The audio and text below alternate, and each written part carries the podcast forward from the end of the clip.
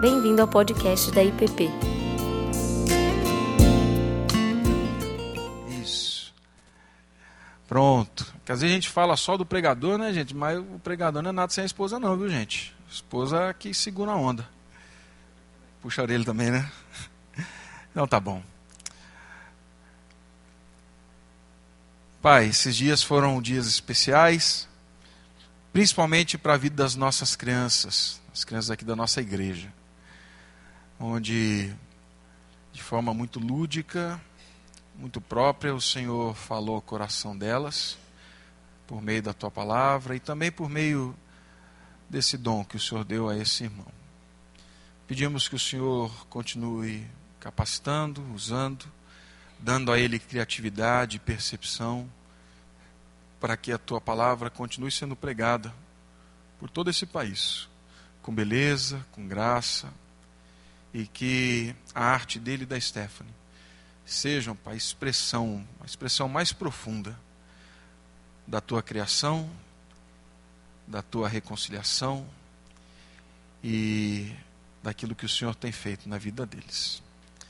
Guia-o na meditação e na pregação da tua palavra, Pai, no nome de Cristo.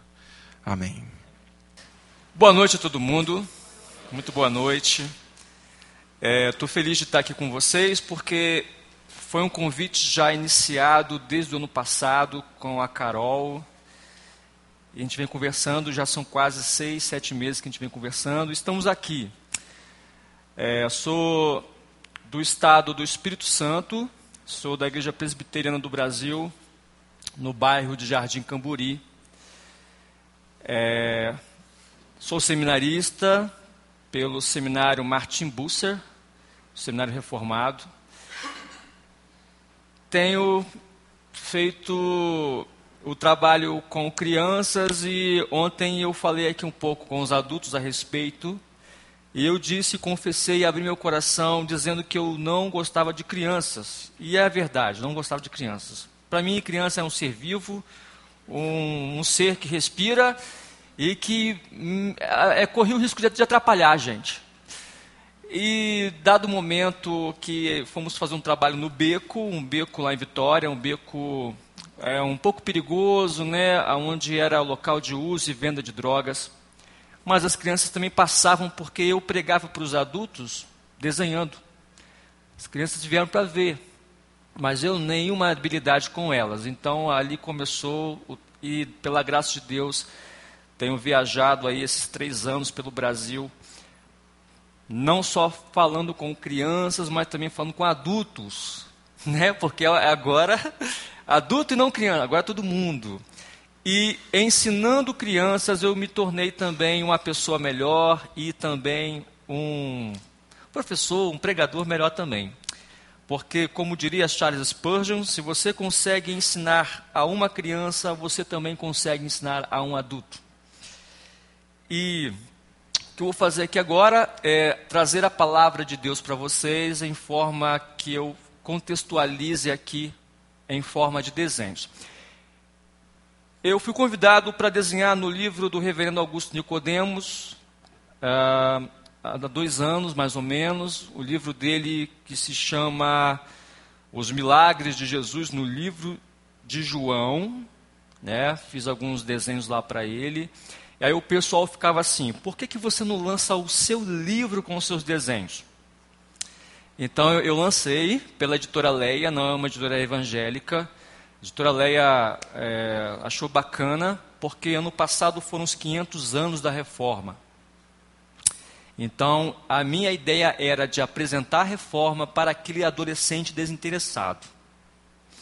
Eu ilustrei, escrevi o livro, eu resumi toda a reforma, comecei com a pré-reforma com John Hus, John Wycliffe, fui passando ali, tem Lutero no berço, tem Lutero brincando, tem Lutero com papai e mamãe, Lutero crescendo, estudante, monge, até tornar-se um protestante. Então está tudo ilustrado. Ontem eu vendi todos que eu trouxe, mas sobrou um, quem quiser, está 25 reais. Está na internet também, tá gente? Está na Saraiva, Lojas Americanas, Submarino, Livraria da Travessa, Leitura, Cultura, enfim. Mas não fique triste que também eu sou desenhista e faço algumas canecas de porcelana que eu mesmo produzo. Tem ali uma do Martim Lutero, tem uma do João Calvino, tem uma de Moisés abrindo Mar Vermelho. Tem quatro ali. Quem se interessar também pelo mesmo preço, 25 reais. É isso aí. Enfim. E pessoal, antes de mais nada, né? Vamos abrir então o livro a melhor, a carta de Paulo aos Coríntios, no capítulo, primeira carta aos Coríntios, capítulo 9. Primeira carta aos Coríntios, capítulo 9, do verso. Vamos começar pelo verso 16. Primeira carta aos Coríntios, capítulo 9. Nós vamos ler o verso 16 e depois do 23 ao 27. A minha versão, eu acho que eu estou lendo aqui ao meio da revista atualizada, ok? Vou ler devagar. 16. Pois se anuncio o Evangelho, não tenho de que me gloriar, porque me é imposta essa obrigação. E ai de mim se não anunciar o Evangelho. Agora o verso 23 até o 27. Ora, tudo faço por causa do Evangelho, para dele tornar-me coparticipante. Não sabeis vós que os que correm no estádio, todos na verdade correm, mas um só é que recebe o prêmio? Correi de tal maneira que o alcanceis. E todo aquele que luta, exerce domínio próprio em todas as coisas. Ora, eles o fazem para alcançar uma coroa corruptível, nós, porém, uma incorruptível. Pois eu assim corro, não como indeciso, e assim combato, não como batendo no ar. Antes, 27 agora, antes subjugo o meu corpo e o reduzo à submissão para que depois de pregar a outros, eu mesmo não venha ficar reprovado, em outras versões, desqualificado. Eu lembro que quando eu trabalhava, né, eu, eu, eu, trabalhei numa empresa, minha última empresa que eu trabalhei foi há mais ou menos um ano. Hora do almoço, era a mesma conversa no restaurante. Sentava lá na mesa para almoçar, a conversa era receita. A, a, minha avó é a melhor cozinheira do mundo. A avó de todo mundo é a melhor do mundo. A cozinheira top, é a mão de anjo. A conversa também era dieta. O pessoal colocava muita comida no prato e admitia que tinha pegado muita, é, pego muita comida. Mas dizia assim: gente, eu sei que eu exagerei, mas na segunda-feira eu vou começar um regime, uma dieta. Mas nunca começava. O pessoal botava muita comida no prato e dizia assim: na segunda-feira eu vou começar a academia. Eu sei que eu estou errado, estou errada, mas segunda-feira é vida nova. Gente, aquilo ali não passava daquilo ali. Era a mesma conversa todos os dias, na hora do almoço. E eu pensei, isso dá uma pregação. E o pessoal fala muito de academia, muito preocupado. Eu acho bacana isso, né? Porque a gente tem que se sentir bem. E essa coisa de academia, você se engana se você acha que é uma coisa que começou nos anos 90, nos 80, não. A academia é uma coisa muito antiga, muito tempo antes de Cristo. Na Grécia, as pessoas valorizavam o corpo perfeito. Era bonito ser bonito. Era bonita ser bonita. Olha só as estátuas. Até o Zeus, que é o velhinho, tem uma barriga definida. Todo mundo queria se parecer com o seu Deus. O grau de perfeição, de estética, visual, artístico, estava ali o modelo perfeito. Quero ser como ele. Quero ser tão imoral como ele também. E aí você vai perceber que a palavra academia né, deriva de ginásio. As pessoas iam ao ginásio de esporte né, para se exercitar, os homens principalmente. Ginásio literalmente significa exercitar-se nu, pelado. Os homens pelados, sem roupa, ficavam diante de um espelho, que não era espelho, era um bronze polido, né, que dava uma imagem, um reflexo mais ou menos perfeito. E eles ficavam ali sem roupa, se exercitando, acompanhando o progresso do seu físico, o desenvolvimento, porque era o culto ao corpo. E nós vamos estudar na história antiga da Grécia antiga que lá na cidade de Olímpia havia uma grande estátua de mais ou menos 13 metros de altura de um deus chamado Zeus. Zeus, como eu falei aqui, né, aquele físico invejável, sentado no seu trono. Fazendo aqui um desenho mais ou menos rápido, tá, gente? Meio cartoon, só para vocês entenderem. Aqui uma pequena estátua em sua mão, que segurava aqui uma coroa de folhas de pé de azeitona. Zeus sentado no seu trono. Essa imagem que o pessoal tinha, porque a morada dos deuses era aqui, no Monte Olimpo. Essa estátua de 13 metros de altura, que ficava no templo de Zeus, ou Júpiter, se você preferir, devido à mitologia romana, considerada uma das sete maravilhas do mundo antigo, ela chamava a atenção de muitas pessoas da época, de modo que as pessoas se ajoelhavam perante a estátua e conversavam umas com as outras. Que estátua perfeita! Por certo, o artista foi até o céu, ou o Monte Olimpo, viu Zeus face a face, desceu até nós e começou a trabalhar na sua escultura. O nome desse artista, Fídias. Na palma da mão de Zeus há uma deusa, a deusa da vitória, que tem por nome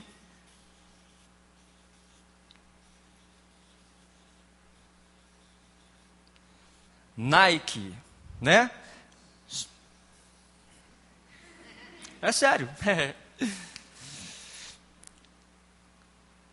As pessoas, os atletas disciplinados, querendo exaltar a sua divindade, se reuniam de quatro em quatro anos para praticarem esportes praticarem atletismo em honra ao seu Deus Zeus. Zeus era adorado e reverenciado de quatro em quatro anos através de uma prática e de um evento esportivo que tinha por nome Olimpíadas.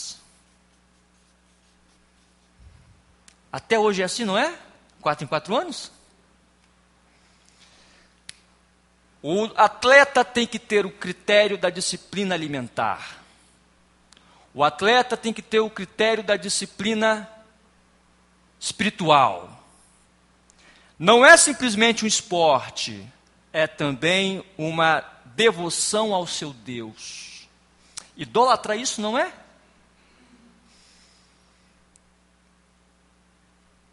Paulo está agora sabendo, Paulo está situado em Corinto, e sabe também que os corintos tem também um evento esportivo, só que de dois em dois anos. O nome desse evento esportivo, Jogos Istmicos. Um nome meio estranho, né? Istmicos. O que era? o que eram os jogos istmicos. Na geografia, isso é um istmo. Eu tenho aqui uma cadeia de terra maior, aqui o mar, que é ligada a uma outra faixa de terra por um filete de terra, por uma espessa, por um, por um, por um por, por um estreito de terra. Esse estreito de terra é o istmo. Ele interliga duas grandes áreas de terra. Corinto está localizado aqui. Por isso recebe o nome de Jogos Ístmicos. Mas não era Zeus quem era adorado e reverenciado nesse evento esportivo. Quem era exaltado era o seu irmão.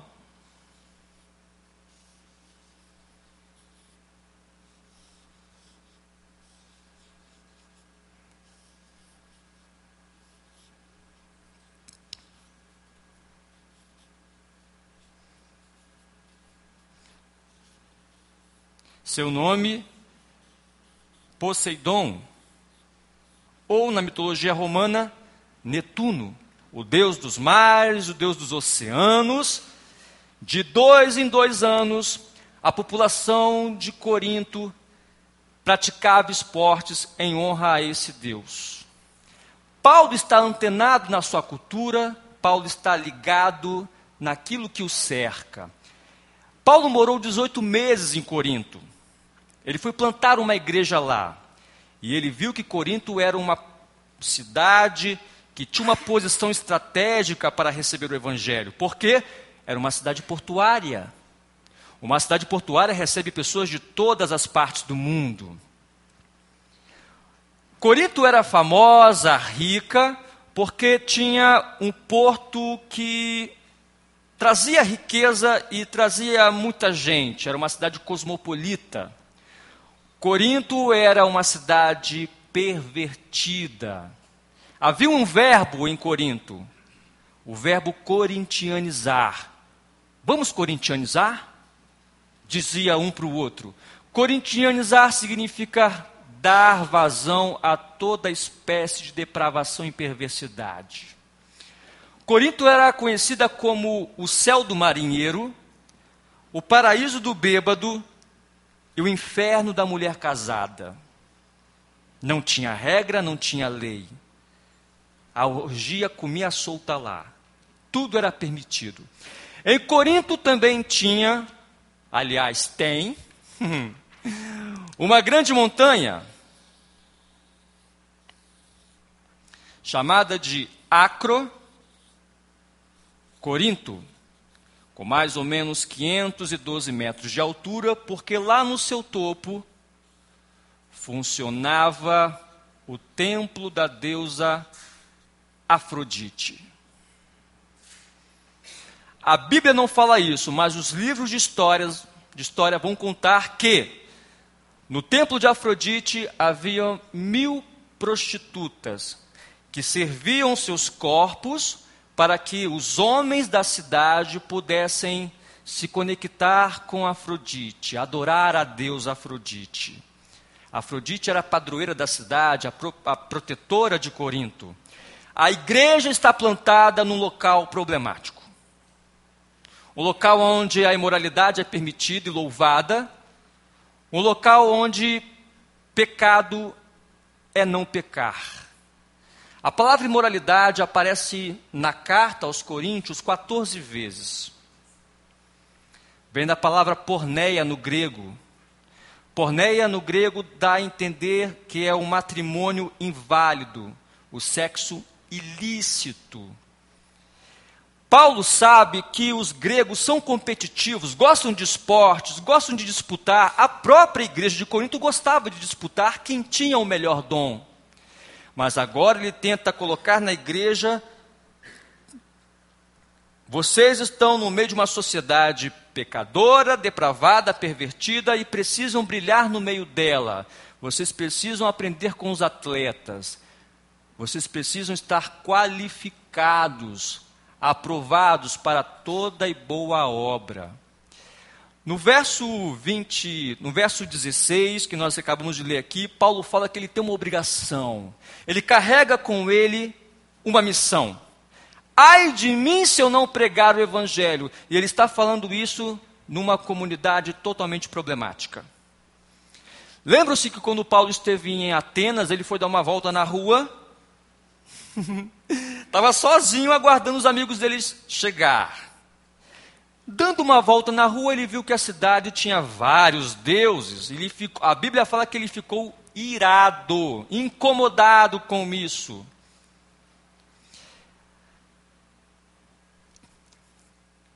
Paulo ele vai falar que ele precisa se tornar um cooperador com o evangelho. Mas vem cá, o que é o evangelho? A gente ouve falar de evangelho, mas não tem a mínima noção do que ele seja. E a resposta mais básica que encontramos para ele é: boas novas. Não deixa de estar errado, porque é uma boa nova, é uma boa notícia. Uma das, uma das explicações para a palavra evangelho é uma coisa muito antiga, porque não foi Jesus quem inventou a palavra evangelho, não foi Paulo quem inventou a palavra evangelho. Evangelho já existia. E olha como. Quando um exército ia tentar conquistar uma cidade fortificada, por exemplo,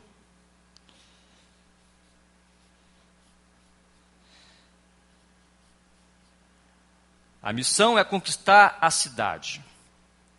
Havia entre o exército uma pessoa que era designada como portadora do evangelho, portadora de uma notícia, de uma boa notícia.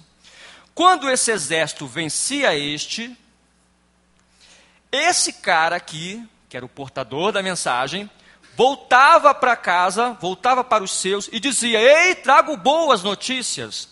Eu trago uma notícia de vitória. E isso despertava alegria nas pessoas. A notícia de vitória que Cristo tem para a gente é: Eu venci o mundo, eu venci a morte e eu voltarei. É esse evangelho que você deve pregar na sociedade onde você está inserido. É esse evangelho que você deve pregar na sua universidade, na hora do recreio, no convívio.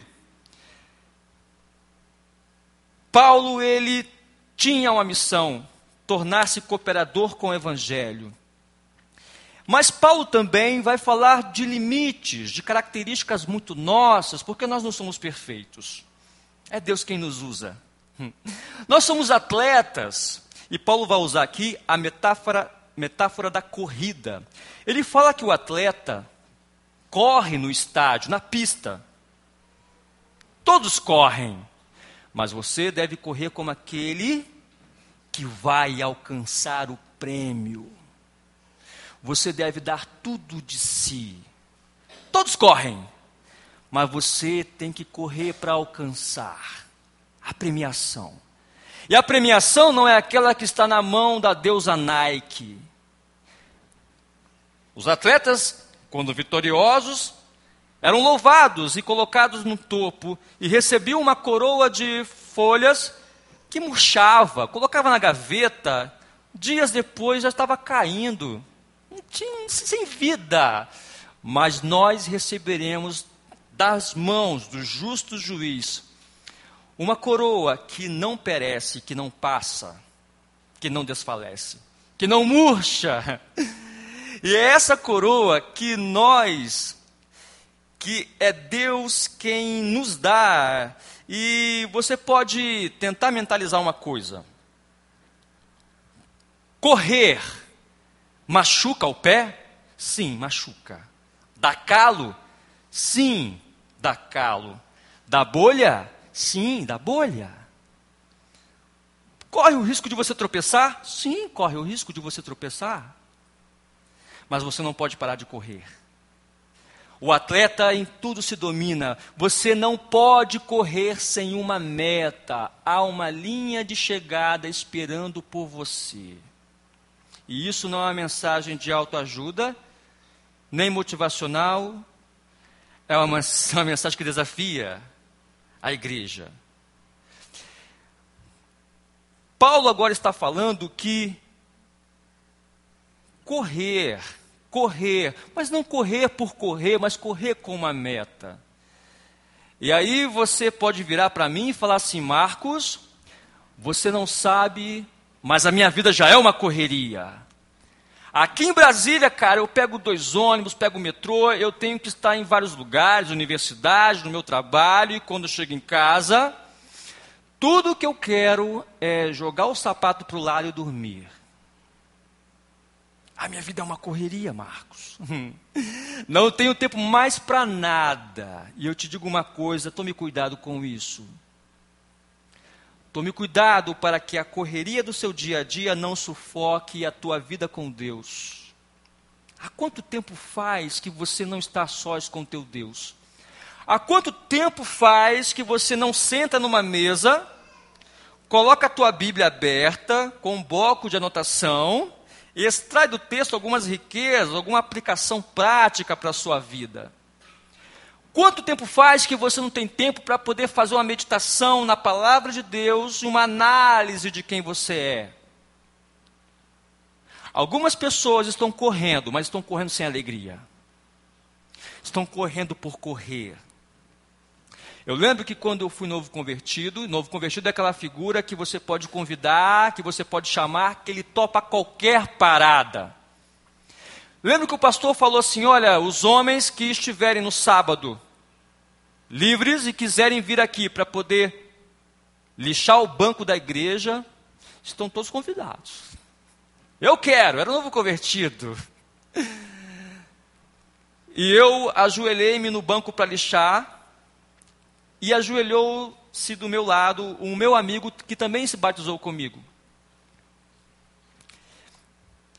E a gente estava muito alegre, né, naquela conversa, a gente estava achando tudo uma novidade, tudo muito legal, uma empolgação, uma força, um vigor espiritual. Conversando sobre a vida cristã, nós dois, né?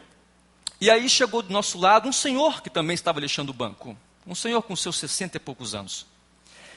E ele falou assim: Eu estou vendo vocês conversando aí, mas quando vocês tiverem o mesmo tempo que eu tenho de crente,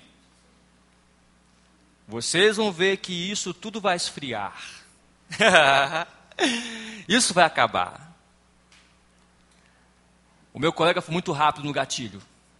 Ele respondeu assim: Quando isso acontecer, eu me converto de novo. Porque aquele senhor era cristão, tomava a santa ceia, uma Bíblia debaixo do braço, mas estava correndo como se tivesse preso aos seus pés duas bolas de chumbo bem pesadas. Correndo por correr, sem nenhuma alegria. e eu sei que o Evangelho é sangrento, mas a nossa alegria vem do Senhor. Eu sei que a cruz machuca, mas o que faz a gente perseverar até o final, a perseverança dos santos, é o próprio Senhor. Não há motivos para deixar de correr.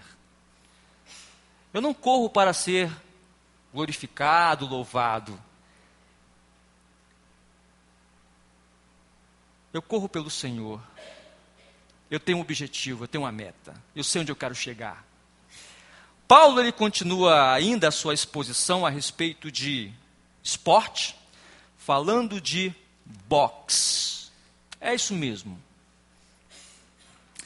Ele vai falar no versículo 25 que quem luta, desculpa, do 27, que quando você luta boxe, você não pode dar soco no vento, você não pode errar o, o alvo.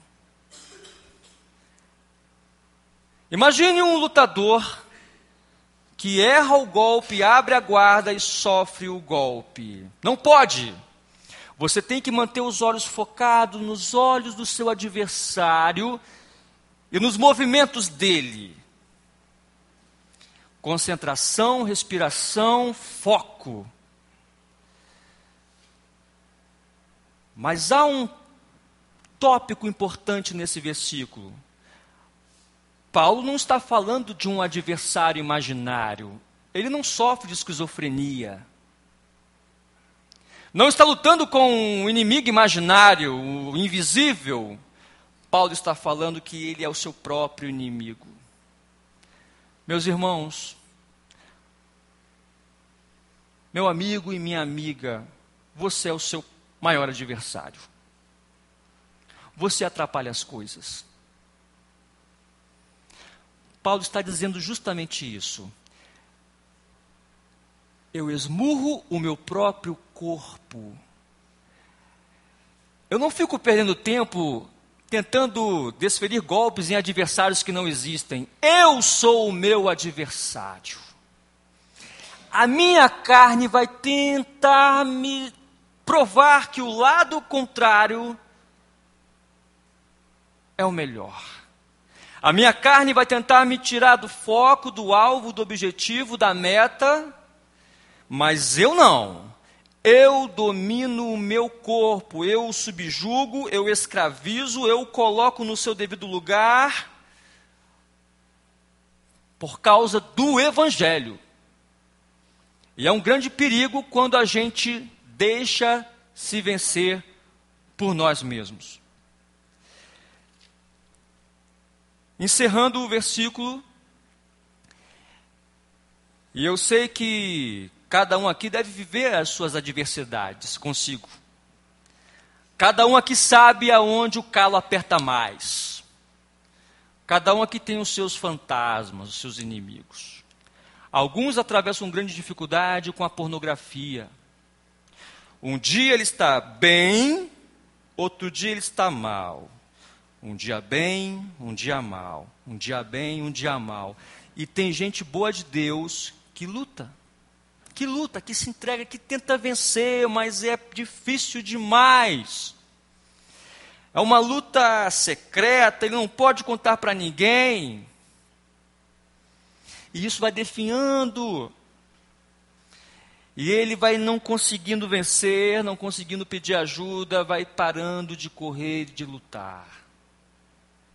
Há pessoas que atravessam grande dificuldade consigo naquilo que é inveja, não suporta saber que alguém prega melhor do que ele, que alguém toca teclado melhor do que ele, que alguém mora num bairro melhor do que ele, ele se vira para Deus e fala: Senhor, até quando, Senhor? Até quando?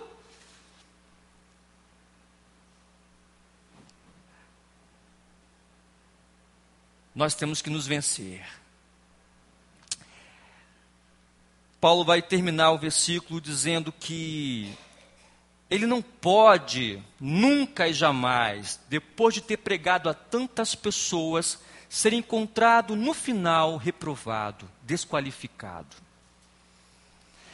Ele atravessou oceanos, enfrentou naufrágios, enfrentou pedrada, chibatada, pregou na presença de reis, sacerdotes, legalistas, gentios e pagãos, e não poderia de forma alguma, depois de ter corrido nessa corrida da fé, morrer na praia. Você não pode morrer antes da linha de chegada. Você não pode, no final de tudo, depois de ter pregado a tantas pessoas, ser encontrado no final desqualificado. Eu tenho pregado para crianças ao longo desses três anos aí, por boa parte do Brasil, jovens, adolescentes, mas em especial as crianças que eu quero citar aqui. Como eu tenho encontrado crianças que não conhecem nem quem são seus pais. Crianças que não querem que você vá embora. Não querem deixar você voltar para sua casa? Eles querem um referencial. E eu fico me perguntando o que aconteceria se depois de ter pregado, ensinado a tantas crianças, eu me encontrasse lá no final de tudo reprovado.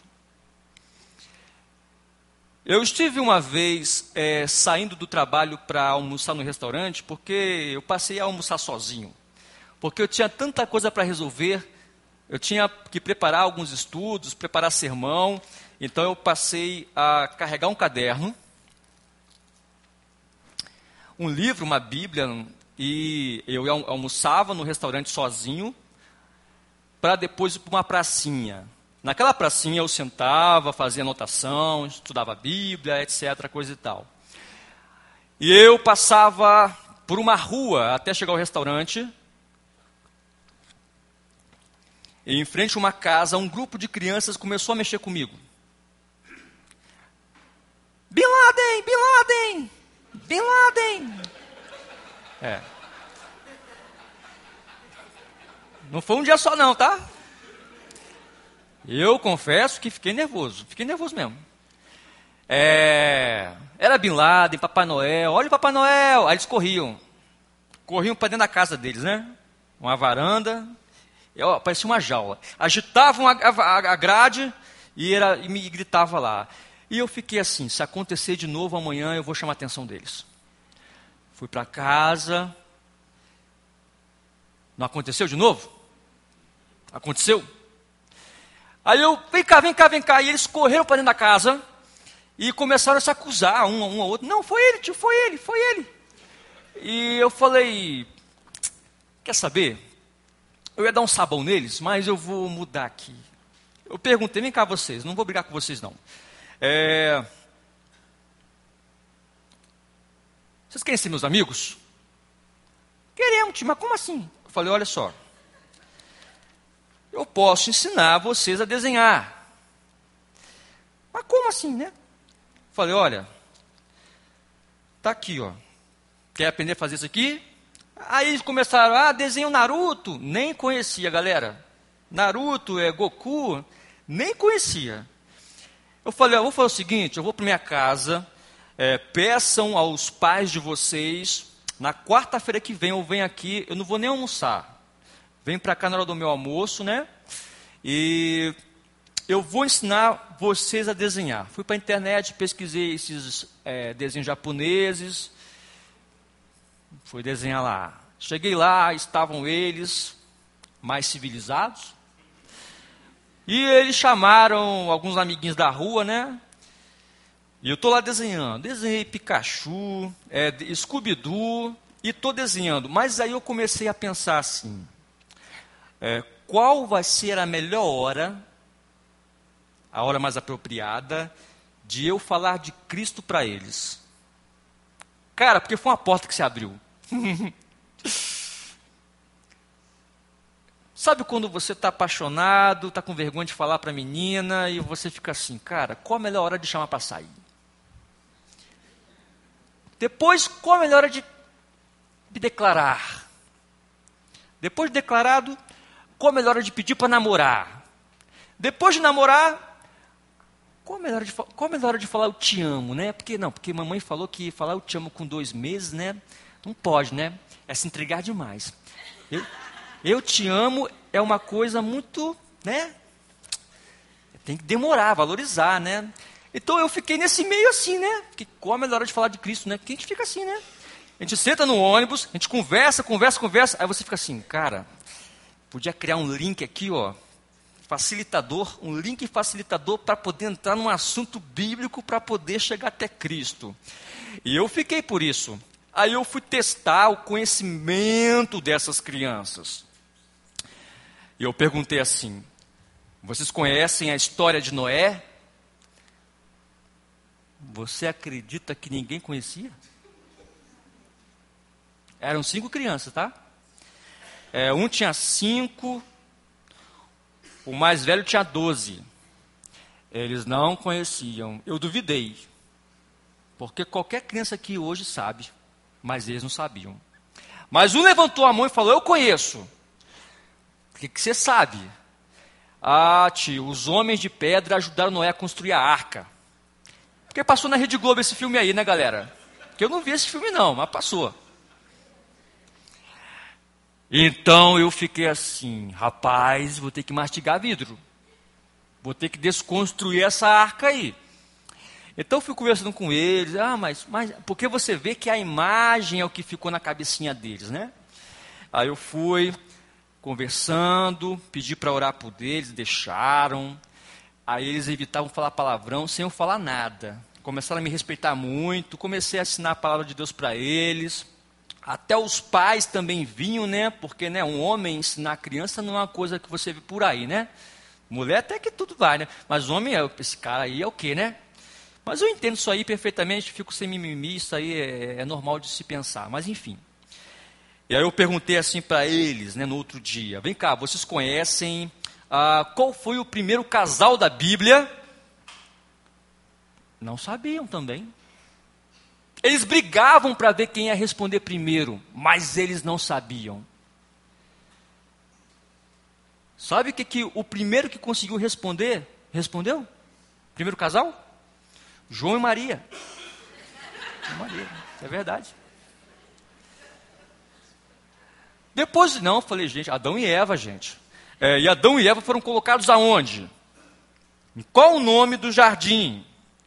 Mesma coisa, brigaram para ver quem iam responder primeiro, mas eles não conseguiam responder. O que conseguiu responder, respondeu o jardim da infância. E aí eu fiquei pensando, gente, é engraçado, é, mas é sério. Eu não estou falando aqui de crianças que estão na África, de crianças que estão na população ribeirinha. Crianças que estão no sertão do Agreste, da Bahia, da Amazônia. Estou falando de crianças que ficam jogando, jogando bola na rua ali, ó. Que tem mil igrejas no bairro. E eu fico tentando entender que tem gente ainda que não tem Bíblia em casa, tem gente ainda que não conhece a palavra de Deus e que eu fico me esforçando para tentar, de alguma forma, me tornar co-participante do Evangelho. E ai de mim se eu não ensinar o Evangelho para as pessoas. Você também tem esse papel, essa ordem, essa ordenança. Ir por todo mundo e levar essa boa nova, essa mensagem. Não se deixe vencer por si. Antes, vença a si próprio e dê continuidade nessa carreira, nessa corrida da fé, prosseguindo para o alvo. Em nome de Cristo. Amém. Você acabou de ouvir o podcast da IPP. Para saber mais, acesse nossa página em www.ippdf.com.br.